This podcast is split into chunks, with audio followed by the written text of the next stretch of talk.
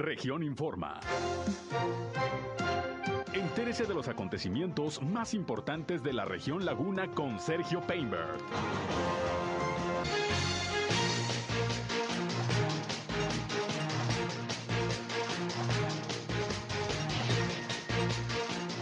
La Cámara de Comercio de Torreón anuncia oficialmente el buen fin. Culpa el exsecretario de Obras Públicas de Coahuila, Gerardo Berlanga, a los transportistas de La Torón en el Metrobús. Denuncia la Auditoría Superior del Estado al municipio de Torreón ante la Fiscalía Anticorrupción. Informan a empresarios del Grupo Empresarial de La Laguna sobre los proyectos de obra con eh, recursos del impuesto sobre nóminas. El eh, presidente del Tribunal Superior de Justicia de Coahuila, Miguel Meri, se reúne hoy en Torreón con magistrados y jueces. El diputado federal del Partido Acción Nacional, Carlos Maturino, se apunta para ser candidato al gobierno de Durango. Esto es algo de lo más importante, de lo más relevante que le tengo de noticias, de información aquí en esta segunda emisión de Región Informa. Gracias como siempre por su atención, por su compañía. Es lunes ya 25 de octubre del año 2021 y aquí estamos listos como todos los días para informarles de lo más importante de lo que ha acontecido, sobre todo en la comarca lagunera, en Coahuila y Durango. Ya estamos transmitiendo en el 103.5 de frecuencia modulada. Región Radio, una estación más del grupo Región, la Radio Grande de Coahuila. Acompáñenos, quédense con nosotros. Yo soy Sergio Peinbert, usted ya me conoce. Vamos a la información el clima.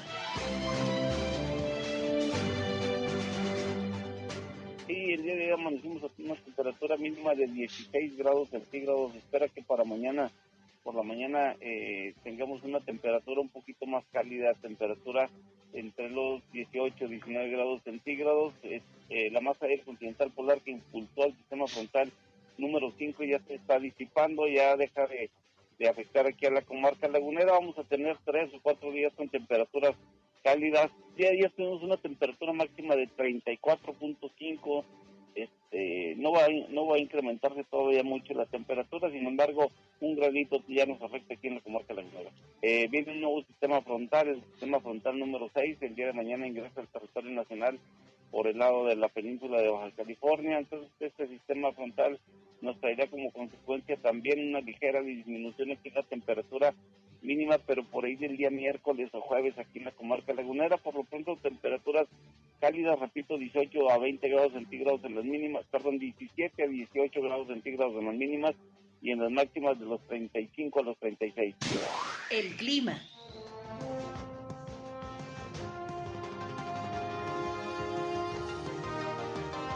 Bien, gracias como siempre a José Abad Calderón, previsor del tiempo de la Comisión Nacional del Agua, que nos da el reporte de manera diaria de la situación de el clima aquí en la comarca lagunera. Sigue haciendo bastante calor en pleno otoño, casi terminando el mes de octubre y todavía temperaturas hasta de 36 grados centígrados es lo que se está previendo para los próximos días. En fin, un otoño bastante, bastante caluroso y estamos pues ya prácticamente cerrando el año con bastante calor aquí en esta región. Gracias por su atención, por su compañía, como siempre, también les invito no solo a escucharnos, a informarse, sino a entrar en contacto con nosotros. Si tienen sobre todo algún reporte, algún problema en su comunidad, en su calle, en su colonia, en su ejido, hay algún eh, eh, problema que usted quiera que las autoridades conozcan y puedan eh, solucionarlo, bueno, ya saben, con confianza llámenos al 871-713-8867, 871-713-8867.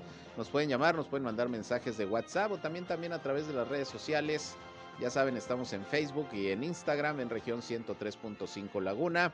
y nos pueden también eh, seguir informarse y mandarnos sus mensajes. Con mucho gusto los recibimos. Estamos por Facebook Live también en estos momentos transmitiendo nuestro espacio noticioso como todos los días. Un saludo a quienes ya nos siguen a través de esta red social. Y yo estoy en Sergio Peinber Noticias en Facebook, en Twitter, en YouTube, en Instagram y en sergiopeinber.com, mi portal web de información que también como siempre les invito a visitar. Así que sin más, vámonos, vámonos a lo más importante hoy de las noticias.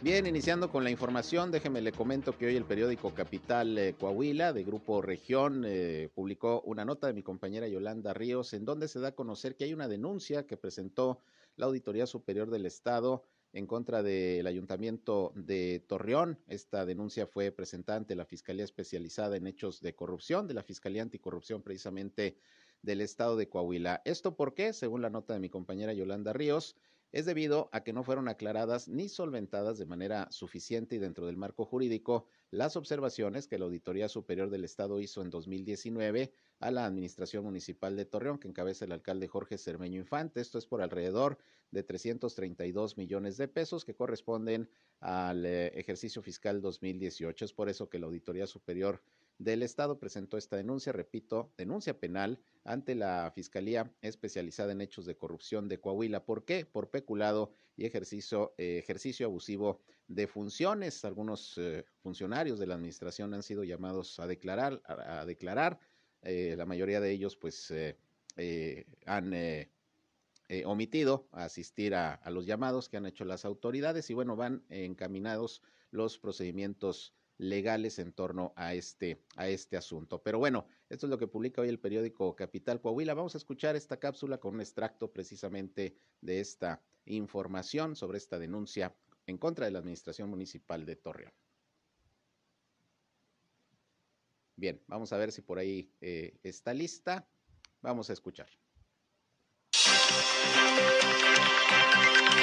La Auditoría Superior del Estado de Coahuila presentó una denuncia penal contra la Administración Municipal de Jorge Cermeño Infante ante la Fiscalía Especializada en Hechos de Corrupción, debido a que las observaciones que hicieron a la administración del alcalde de Torreón por alrededor de 332 millones de pesos no fueran aclaradas ni solventadas. Esta denuncia penal ante la Fiscalía Anticorrupción podría llevar a prisión a algunos funcionarios municipales. Se trata de dos carpetas de investigación, una por 45 hechos denunciados contra la Administración Municipal por un monto de alrededor de 170 millones de pesos. Y la otra carpeta de investigación es por 30 hechos denunciados y cuantificados en poco más de 162 millones de pesos contra el Sistema Municipal de Aguas y Saneamiento, CIMAS, cuyo gerente general es Juan José Gómez Hernández. Por lo avanzado del proceso, se espera concluir en breve las carpetas de investigación y consignarlas o judicializarlas ante un juez penal en el caso de la Administración Centralizada, en la carpeta de investigación número de expediente 026, por los 45 hechos denunciados, la configuración de delitos son peculado, ejercicio abusivo de funciones en su modalidad de otorgamiento ilegal de deducciones o subsidios, asignación ilegal de obra pública y de contratos de obra pública, también en ilegalidad en adquisiciones, arrendamientos, enajenaciones. Lee el reportaje completo en la edición impresa y digital de Capital Región, así como en todas las redes sociales de Grupo Región.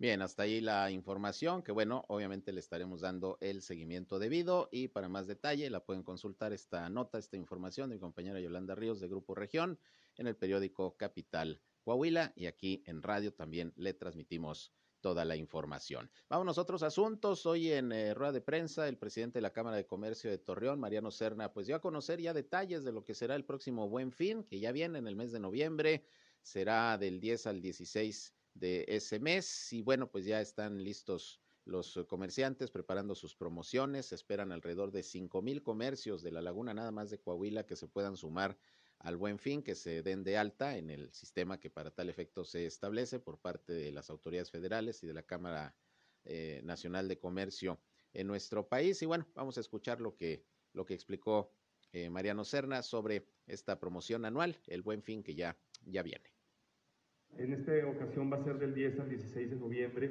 Es el apoyo que nosotros como organismo empresarial hacemos para todos nuestros comercios, servicios y las empresas de turismo.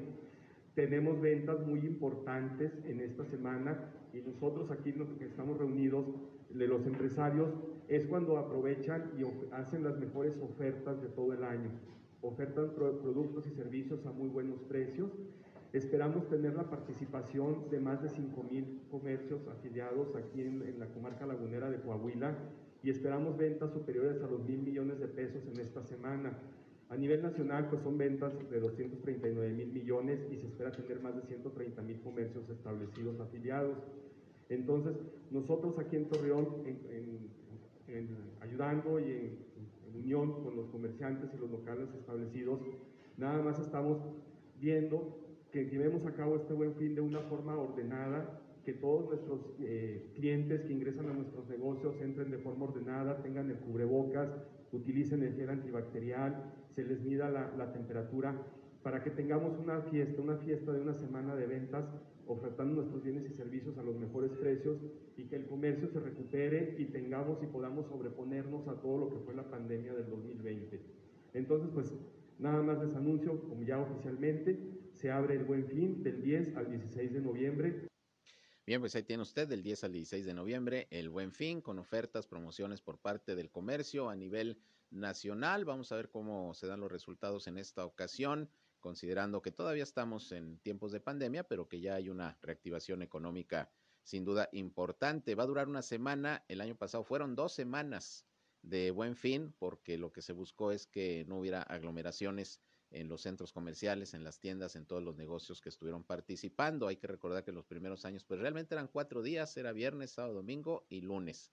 Era un fin de semana. Ahora, repito, por las cuestiones de, eh, de pandemia, de los protocolos sanitarios, se, se alarga la promoción una semana en esta ocasión. Y bueno, pues ahí tiene usted los datos, la derrama económica que espera el comercio organizado, sobre todo aquí en la comarca lagunera. Y bueno, a los que no les ha ido muy bien, pues es a los, a los locatarios del mercado Alianza. Fíjese que Pedro Pasillas, que es eh, precisamente el presidente de la Unión de Locatarios del Mercado Alianza, dijo que pues han estado bajas las ventas prácticamente desde el mes de septiembre y esperan ahora que con las reliquias que vienen a San Judas Tadeo, eh, y ya pues prácticamente la temporada de fin de año pues puedan irse recuperando un poco en sus ventas, esto en eh, el mercado Alianza. Vamos a escuchar lo que dijo Pedro Pasillas, le digo presidente de la Unión de Locatarios de este tradicional mercado de la ciudad de Torreón.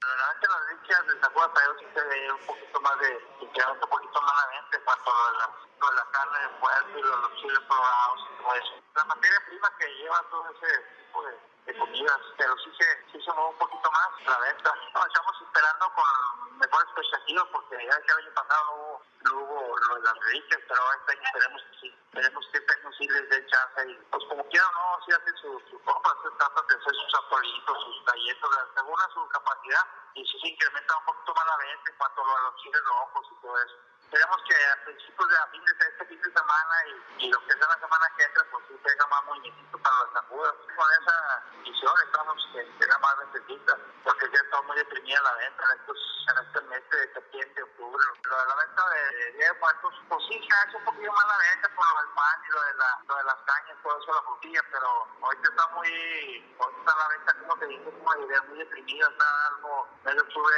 ya lo que queremos que salga, porque sí está muy fregadillo, ¿no? Muy fregadillo, dice Pedro Pasillas, que está la cuestión de las ventas desde septiembre y lo que va del mes de octubre, que ya quieren que termine. Van a buscar recuperarse con las reliquias a San Judas Tadeo, que es el 28 de octubre. Hay que recordar que se canceló eh, la que se iba a hacer ahí en el Cristo de las Noas, como en otros años. Se pasó para el 19 de noviembre, según lo que ha informado la Canirac y también eh, ahí la administración del Santuario del Cristo de las Noas, va a haber mega, mega, reliquia, pero ya va a ser dedicada no a San Juan Tadeo, sino a Cristo Rey. Y bueno, los locatarios del Mercado Alianza esperan que con eh, las reliquias se recupere un poco su actividad, porque han estado bajas las ventas ahí en el Mercado Alianza, como seguramente en otros mercados que venden más o menos lo mismo que ahí en este tradicional centro de abastos aquí de la ciudad de Torreón. Bien, por otra parte, pues continúa la vacunación de jóvenes de 18 a 29 años aquí en la ciudad de Torreón, que inició ayer domingo. Alrededor de 102 mil jóvenes son los que tendrán que recibir la dosis, la segunda de AstraZeneca. Y bueno, pues todo ha transcurrido de manera normal. Los reportes que tenemos es que va más o menos ágil la vacunación, porque ahora se aperturaron no cuatro, sino cinco centros de vacunación, que son eh, la Preparatoria Venustiano Carranza, el Centro Comunitario de Peñoles, el Hospital General, ahí en, doble modalidad, tanto peatonal como vehicular, eh, también el bosque urbano y ahora se agregó la unidad deportiva Torreón, el gimnasio de la unidad deportiva Torreón, donde también muchos jóvenes están acudiendo a aplicarse la vacuna. Estamos pendientes a ver si organismos empresariales, como lo han hecho en otras ocasiones, como la Canaco, la Canacintra, también aperturan sus instalaciones para, para vacunación, pero por lo pronto son estos cinco centros en donde se están vacunando los chavos. Recuerden, va por la letra del apellido paterno, la primera letra, Ayer empezaron con la A, creo que de la A hasta la E, y así va la programación durante toda la semana para los chavos de 18 a 29, a 29 años. Eh, también les recuerdo que continúa el proceso de inscripción de los adultos mayores de 65 años para eh, las pensiones del bienestar del gobierno federal. Todavía el día de hoy y mañana martes, ahí en la antigua Facultad de Ciencias Políticas y Sociales de la Universidad Autónoma de Coahuila, se está llevando a cabo la inscripción a este programa de pensiones para que no se les vaya a pasar. Hay que llevar pues la documentación básica que es el INE, todo con copias, ¿eh? el INE, la CURP, eh, el acta de nacimiento, un comprobante de domicilio y un teléfono que esté disponible por si se comunican con los beneficiarios, pero todavía mañana, hoy y mañana hasta las 2 de la tarde, están de 8 a 2 de la tarde, se está llevando a cabo este registro de adultos mayores que quieran entrar al programa de las pensiones del bienestar del gobierno federal mayores de 65 años. Ahí está eh, el área de, de los programas sociales llevando a cabo esta inscripción, según nos informó la titular de esta oficina, Cintia Cuevas. Vamos a una pausa y regresamos, son las 13 horas, la una con 20, volvemos con más información. Región Informa, ya volvemos. Al aire, región 103.5.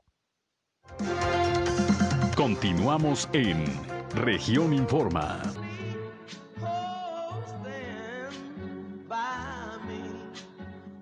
Bien, regresamos una de la tarde ya con 24 minutos. Vámonos con más noticias. Ya que estamos hablando de la vacunación anti-COVID para los chavos aquí en Torreón, bueno, pues tenemos los reportes también ya de la situación del COVID-19 precisamente en Coahuila y en Durango. Los reportes de hoy, que bueno, en el caso de Coahuila viene nuevamente, pues como es lunes, bajo el número de contagios y de fallecimientos. Le he comentado que cuando se atraviesa el fin de semana, generalmente el domingo y el lunes aparecen eh, muy bajos los reportes de contagios porque pues hay ahí retrasos en, en el registro de los mismos. Ya para el martes se regulariza y es cuando aumentan los números. Por lo pronto el día de hoy la Secretaría de Salud de Coahuila está emitiendo su reporte. Son 22 nuevos contagios. De ayer a hoy los que se registraron, incluyendo cuatro defunciones que ocurrieron en San Juan de Sabinas, en San Pedro y dos aquí en la ciudad de Torreón.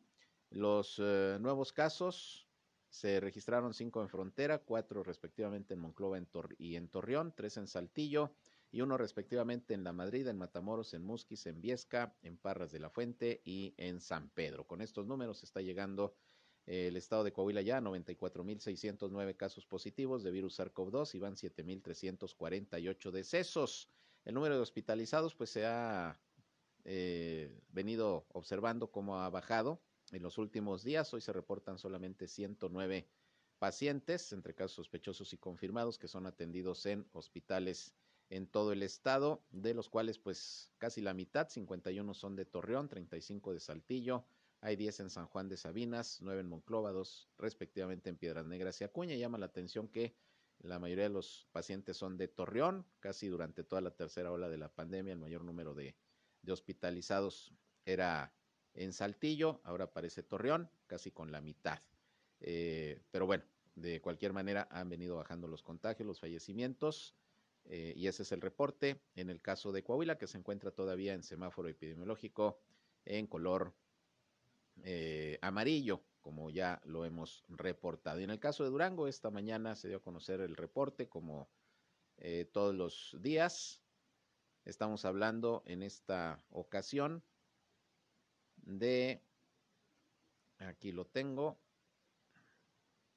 142 nuevos casos son los que se registraron, perdón, no, 251 nuevos casos, 251 nuevos casos, 142 son mujeres, 109 hombres, pero son 251 eh, nuevos casos, 8 defunciones también, las que se registran de ayer a hoy en Durango, con lo que ya la entidad está llegando a los 47.695 casos positivos de virus SARS-CoV-2 y van 2.932 decesos. Se encuentra Durango en su cuarta semana ya de semáforo, de semáforo en verde, semáforo epidemiológico. Esta mañana Sergio González Romero, como lo hace todos los lunes, ofreció la rueda de prensa para dar a conocer cómo va, cómo va el tema del COVID-19 en aquella, en aquella entidad. Y esta mañana se desarrolló también la reunión del subcomité de salud, que cada lunes encabeza aquí en Torreón el gobernador Miguel Ángel Riquelme Solís. Y bueno, ahí se, se, dieron a conocer los avances en el combate a la pandemia, algunas actividades que se están autorizando, eh, sociales, públicas, de entretenimiento, como debe de ser, por aprobación del subcomité. Y ya les tendremos todos los detalles más adelante. Ahí estuvo, como siempre, mi compañero Víctor Barrón al pendiente de la información de la reunión hoy del subcomité de salud, que por cierto, ya la mesa operativa de salud, que sesiona eh, todos los viernes, autorizó lo que son las peregrinaciones para Torreón, como lo ha solicitado la Iglesia de Guadalupe y la diócesis de Torreón. Nada más estaban en espera de que el subcomité evaluara pues eh, todos los protocolos sanitarios que se están proponiendo para hacer la, la autorización ya ya completa. Vamos a estar pendientes de la información a ver si esto ya quedó autorizado. Por lo menos ya la mesa de salud eh, operativa ya autorizó las peregrinaciones.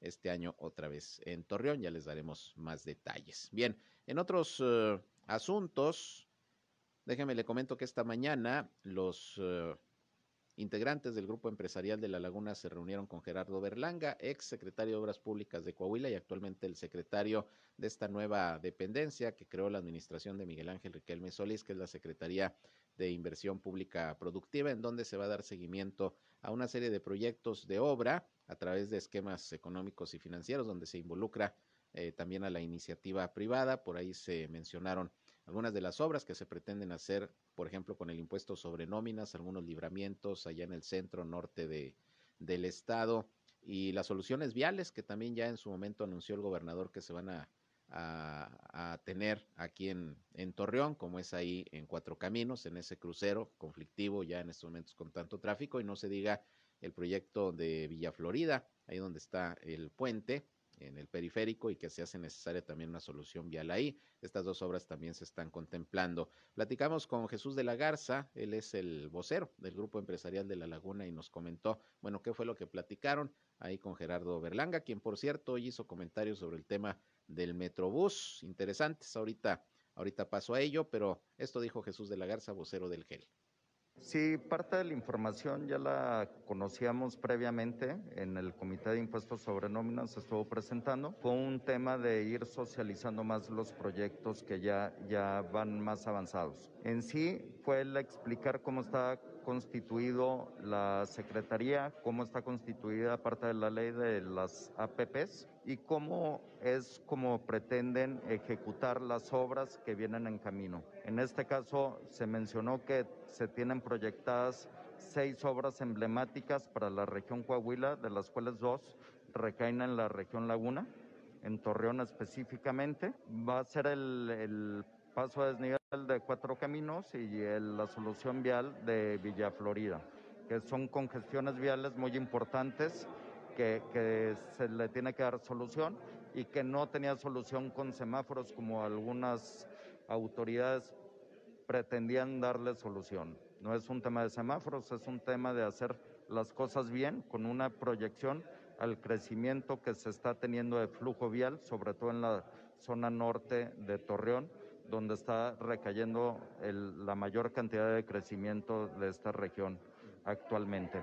Adicionalmente se mencionó la importancia de fortalecer la, ruta vial hacia la frontera, en la cual se pretende desarrollar siete libramientos que le va a incrementar el flujo vial y, y el aforo en el tránsito de estas mismas carreteras, evitando el tener la cruzada a través de los mismos municipios y plazas principales de las mismas poblados o ciudades. Se pretende arrancar las obras en el 23 y ya estar concluyendo en el 24. El impuesto sobre nómina nada más se compromete en, una, en un porcentaje determinado en el cual este, va a estar avanzando por ejemplo, en el tema de los libramientos se complementa también con los viajes que se van a estar cobrando en esos cruces.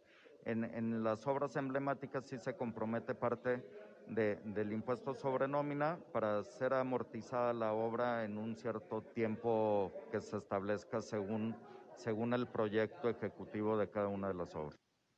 Bien, pues ahí tiene usted parte de lo que hoy platicaron los representantes del Grupo Empresarial de La Laguna con Gerardo Berlanga, actualmente secretario de Inversión Productiva eh, del Estado.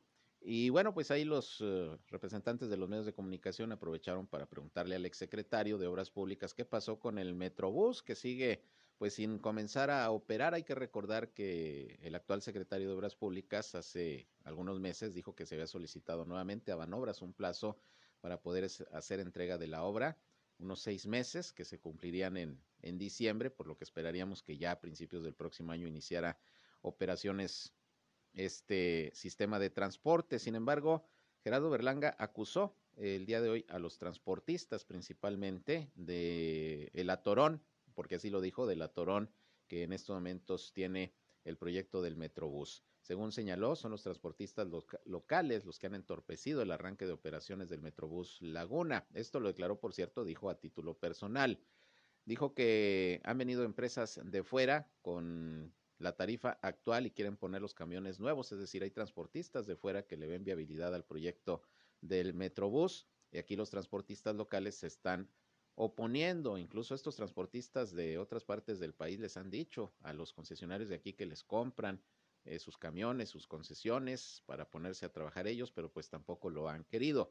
Aseguró Berlanga que la obra del Metrobús está terminada y en su momento los daños menores que se hagan se tendrán que reparar. Sin embargo, indicó que el tema puntual es el modelo eh, de negocio que ya los transportistas pues necesitan ir pensando en ponerse las pilas porque mientras no se defina el famoso modelo de negocio, pues eh, no va a poder arrancar el proyecto del Metrobús. Dijo que es lo que falta, que los transportistas se pongan la camiseta y pues una vez definido esto se podrá avanzar más para que ya el eh, Metrobús se pueda poner a, trabajar. Y dijo que ahí entra el secretario del ayuntamiento, el jefe de transporte, el propio alcalde, para poder convencer a los transportistas de que ya defina el modelo de negocios, porque hay que recordar que precisamente también el municipio es el que regula el sistema de transporte urbano aquí en la ciudad de Torreón. Bueno, por lo pronto, pues dice que los transportistas son los culpables de que hasta este momento el Metrobús prácticamente siga mm, parado, no comienza, la obra está terminada, dice Gerardo Berlanga. Bueno, vamos a ver qué pasa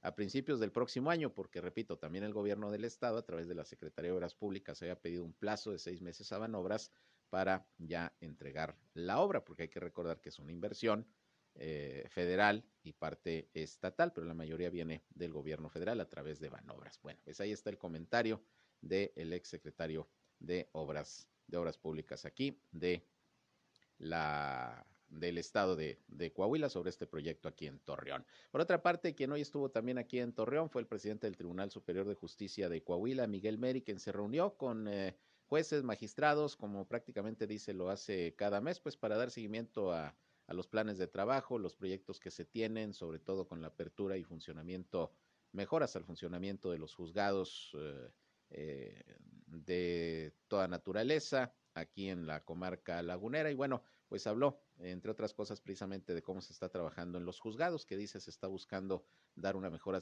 atención a los ciudadanos y que los asuntos que todos estos tratan, bueno, pues sean más expeditos y de mayor eh, celeridad en cuanto a, a los fallos que tienen que dar los jueces. Vamos a escuchar lo que dijo Miguel Meri esta mañana aquí en Torreón.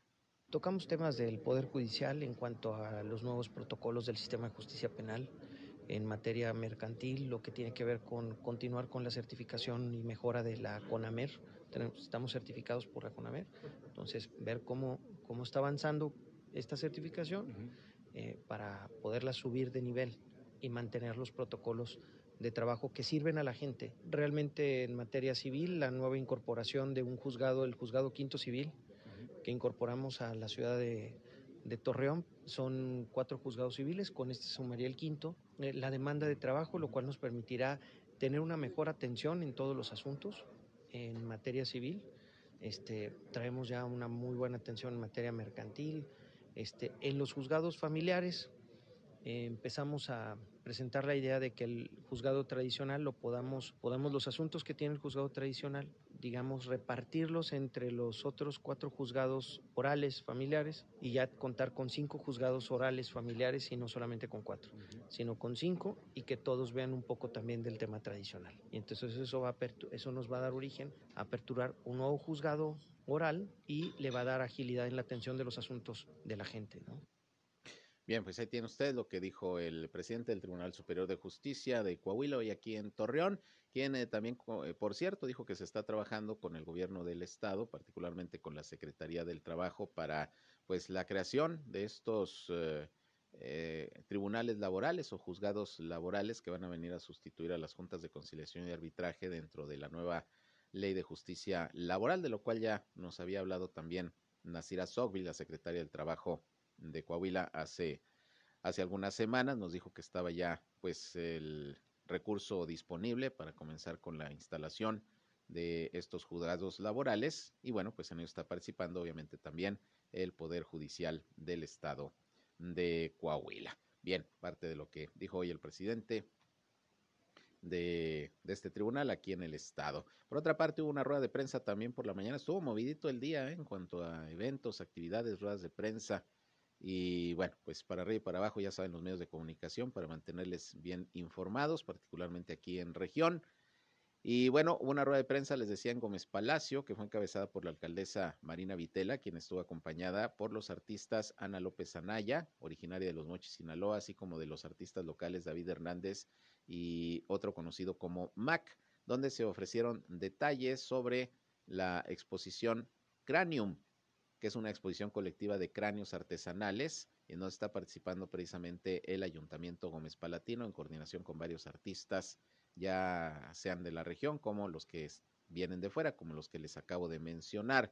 Se detalló que se trata de una intervención de cráneos hechos a base de fibra de vidrio, en la que los artistas visuales y plásticos plasmaron su obra. Esta sería la segunda edición del Festival del Día de Muertos de Gómez Palacio, en donde se pretende presentar esta exposición Cranium. Ahí se mostraron algunas piezas en la rueda de prensa y pues son unos cráneos enormes, así como las calaveritas del Día de Muerto, pero, pero eh, muy, muy grandes. Y bueno, pues ahí los artistas las decoraron y plasmaron eh, su obra. Y esto pues va a estarse presentando allá precisamente en Gómez Palacio dentro de la segunda edición del Festival de Día de Muertos para que pues ustedes tienen la posibilidad puedan eh, tener eh, eh, la posibilidad de, conocer esta exposición. Eh, van a estar presentándose, por ejemplo, en el Cerro de la Pila, también en otros espacios y bueno, pues va a llamar la atención más que nada porque pues estamos en la mera época del Día de Muertos y por eso se presenta con apoyo del Ayuntamiento de Gómez Palacio esta exposición Cranium que vale, vale mucho la pena. Vamos a otra pausa y regresamos. Son ya las 13 horas con 40 minutos. Una con 40. Volvemos con más. En un momento regresamos a Región Informa. Somos Región Radio 103.5. Regresamos a Región Informa. Bien, eh, vámonos con más información cuando son las 13 horas, la una ya con 45 minutos. Y bueno, pues eh, fíjese que esta mañana le informé de varios accidentes viales que se registraron el fin de semana en Torreón y Gómez Palacio principalmente, accidentes provocados por la ingestión de alcohol, por el exceso de velocidad, por la falta de precaución. Y bueno, hoy las autoridades ya nos reportaron otro accidente que lamentablemente eh, ocurrió también ayer por la noche en donde un motociclista lamentablemente perdió la vida al derrapar, al tomar una curva ahí sobre el Boulevard Constitución. El accidente fue ayer por la noche, como les decía, eh, sobre esta vialidad a la altura de la calle Doctor Mondragón de la colonia Nueva Los Ángeles. El hombre fue identificado como Paul, de 44 años de edad, quien iba a bordo de una motocicleta Suzuki. Según eh, los peritajes, era miembro de un motoclub y minutos antes se había retirado de una reunión con compañeros de la agrupación. De acuerdo con la información, el motociclista circulaba por el Boulevard Constitución a exceso de velocidad y al tomar una curva, que vaya que tiene el Boulevard Constitución bastantes, se inclinó y esto ocasionó que perdiera el control y se impactó con el camellón central, salió proyectado y bueno, pues murió lamentablemente en el lugar. Este motociclista al parecer de un club de motociclistas precisamente, venía de una reunión con sus compañeros y derrapó, lamentablemente perdió, perdió la vida, pero bueno, pues es, es el asunto con las motocicletas que pues eh, si se va a exceso de velocidad, si no se, se sabe, porque muchas veces hay gente que no la sabe maniobrar como se debe, pues ocurren estas, estas situaciones lamentables. Lamentable, pierde la vida este, este motociclista. Y bueno, vámonos a otras cosas. Sigue la grilla en Durango, ya previo a lo que será el proceso electoral del próximo año para la renovación de la gubernatura. Cada vez salen más aspirantes, más actores políticos que levantan la mano, que dicen, pues yo sí le entro, yo sí quiero. Y hoy precisamente Carlos Maturino, que es diputado federal del Partido Acción Nacional, allá en Durango, Estuvo aquí en Gómez Palacio con algunas actividades, dio una rueda de prensa en donde, entre otras cosas, bueno, pues criticó el hecho de que Morena no haya permitido, Morena y sus aliados en la Cámara de Diputados, un mayor debate y la posibilidad de hacer cambios a la ley de ingresos que finalmente fue aprobada eh, la semana pasada, prácticamente tal y como la mandó el gobierno federal. Criticó Carlos Maturino, pues ya sabe lo de las limitaciones para los donativos a organismos no gubernamentales, lo de que los jóvenes se tienen ahora que inscribir en, en, el SAT, se tienen que dar de alta como contribuyentes, en fin, lo que ya otros legisladores de oposición han manifestado. Pero bueno, pues ahí aprovechamos los medios de comunicación para preguntarle al diputado, pues cómo ve las próximas elecciones en Durango y si él, pues, eh, tiene su corazoncito y aspira a ser tomado en cuenta como posible candidato, en este caso del PAN y de la alianza que se está negociando integrarse nuevamente entre el PRI, el PAN y el PRD, si estaría dispuesto a entrarle a, a ser candidato, si es tomado en cuenta y bueno, pues, ¿qué cree? Pues dijo que sí, obviamente. Vamos a escuchar lo que, lo que comentó el diputado federal Carlos Maturino. El tema de, del Congreso nos está quitando el 100% de la responsabilidad nosotros estamos trabajando para que el ejercicio legislativo lo hagamos de mejor manera. El tema político estamos viendo la ruta que primero yo quisiera que los partidos que fuimos coaligados en la elección pasada pudieran ponerse de acuerdo para ver si hay una posible alianza en el 2022. Nosotros siempre estaremos en la mejor manera de construir con el Partido Acción Nacional y si en esa ruta el trabajo que Carlos Maturino haga como diputado federal, eh, como militante del Partido Acción Nacional, le genera alguna posibilidad para poder contender o encabezar eh, dicha eh, magistratura, encantado de hacerlo. Hoy creo que el reto que yo tengo es poder dar este mensaje a los duranguenses de que la responsabilidad que tengo como legislador federal la estoy haciendo y la estoy cumpliendo a cabalidad. Ya la gente lo que quiere más que tema de partidos quiere gente que realmente le dé resultados. Y hoy estamos trabajando para poder dar resultados, estamos trabajando para poder levantar la voz, pero sobre todo conscientes de lo que estamos viviendo hoy en la actualidad. Un país que no lleva rumbo, un país que nos llevan al fracaso, pero sobre todo un país que no tiene políticas públicas que beneficien a los mexicanos y muy particularmente a los duranguenses. Esperaremos los tiempos. Si hay las condiciones, reitero, si hay las condiciones de que mi trabajo se pueda valorar y se pueda eh, presentar una posible candidatura, estaremos listos. Y si no, Carlos Maturino será el primero que se sumará a quien encabece la candidatura. Ojalá fuera, lo tengo que decir, ojalá sea de una alianza que nos permita ganar. Si es así, ahí estaré. Y si es un servidor el que tendrá, estamos listos para dar la batalla. Bueno, pues ahí tiene usted lo que dice el diputado federal, así que se van eh, sumando aspirantes, son más los que levantan la mano, pues vamos a ver qué deciden los partidos. Ya a finales prácticamente de este año deberá haber eh, ya más o menos definición de quiénes serán los candidatos y las candidatas. Se van sumando de todos los partidos, pues hay aspirantes ya muy, muy identificados que están eh, buscando la posibilidad de representar a sus partidos en las elecciones del próximo año. Por el lado del Partido Acción Nacional, bueno, aquí está el diputado federal Carlos Maturino, que ya dijo yo quiero. Eh, también el secretario de gobierno de Durango, Héctor Flores, que se destapó aquí hace unos días en nuestro programa, que dijo también, pues le entro si se dan las condiciones, así dicen todos, ¿no? Si se dan las condiciones, si me invitan, si, si hay las posibilidades, pues sí le entro. Eh, y qué bueno, para que no haya simulación, que digan de una vez, bueno, pues yo sí quiero, yo sí aspiro, yo sí busco. Yo creo que no tiene nada de malo. Y así eh, se deja de lado la simulación. Qué bueno que digan, pues yo, yo quiero, yo levanto la mano y de una vez, a ver si me toman en cuenta. Eh, por el lado del PRI, pues está Esteban Villegas, que ya contendió hace casi seis años precisamente por la gubernatura. Está la exalcaldesa de Gómez Palacio, Leticia Herrera. Está el diputado local eh, y exdirigente del PRI en, Durango, Luis Enrique Benítez, por Morena no se diga, anda por ahí el eh, senador José Ramón Enríquez, la propia alcaldesa de Gómez Palacio, Marina Vitela, en fin, pues eh, hay muchos gallos, se va a poner interesante sin duda el proceso electoral que ya formalmente en Durango inicia el próximo 1 de noviembre, es cuando ya el Instituto Electoral y de Participación Ciudadana de Durango dará el banderazo para las actividades propias del proceso electoral que se desarrollará eh, el próximo año en el estado de Durango para la renovación de la gubernatura y las 39 alcaldías nuevamente de la entidad y de lo cual le vamos a estar informando. Por otra parte, hablando de Durango, también fíjese que con el objetivo de ofrecer conocimientos sobre temas relacionados con la exportación de productos mexicanos y regionales al mercado de China, la Secretaría de Desarrollo Económico del Estado, en coordinación con la Cámara de Comercio y Tecnología México-China, están invitando a participar en un webinar que tiene el tema del acceso de los productos mexicanos al mercado chino, esto del webinar, que pues son conferencias, pláticas que se dan a través de los medios digitales.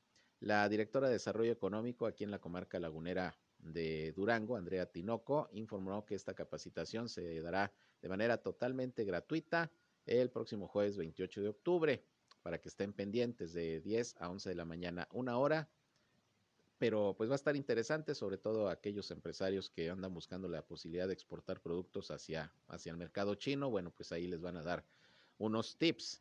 El objetivo de este webinar es que tanto los empresarios como los emprendedores que cuenten con algún producto mexicano y regional puedan darlo a conocer y puedan realizar su comercialización en el mercado de China con apego a las regulaciones y trámites necesarios para su exportación.